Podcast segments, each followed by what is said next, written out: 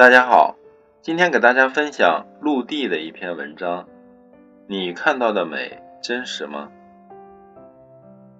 每个双休日，我大都会回到乡下看看父母，然后到山上挖挖笋，采采野菜，掬点山泉，泡泡茶。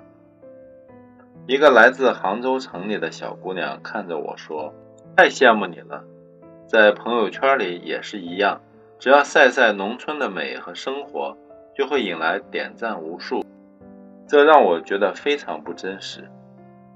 譬如双休日我回农村，不是为了享受山上的笋、地里的野菜，还有山间的清泉，而是因为父母越来越老了，一个星期他们会打三四通电话，翻来覆去就是那几句话：“这个星期你回来吗？”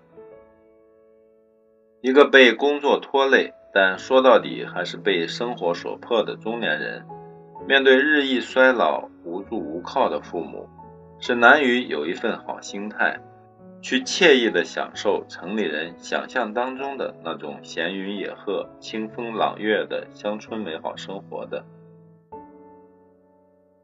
说的再直白一点，城里人想象的乡村之美。和我这个从农村走出来的城里人眼中的乡村之美，有天大的差别。这是两种生活场景，两种人生历程，甚至是两种世界格局的区别。城里人也许真的不懂，不懂，那是因为没有进入场景，也进不了最最真实的乡村生活场景。有一个摄影师给我看了一张照片，照片中的老房子是我们村子里的。他说那颜色很美，窗棂很美，墙面线条很美。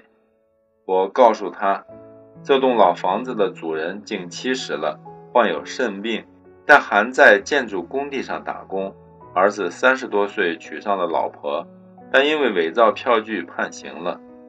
对了，那老房子里阴暗潮湿。即便是盛夏，里面也是湿的，还有一股从阴沟里飘出来的土腥味儿。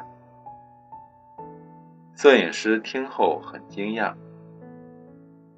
很多人眼中的美都是虚幻不真实的，现实往往不是你看到的那样。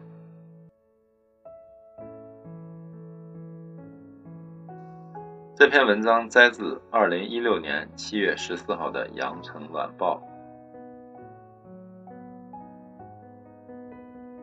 谢谢收听和订阅水边的电台，欢迎关注微信公众号“水边”，号码是 V 二四九零三五零六八，也可以关注新浪微博“自由水边”，更多美文一同欣赏。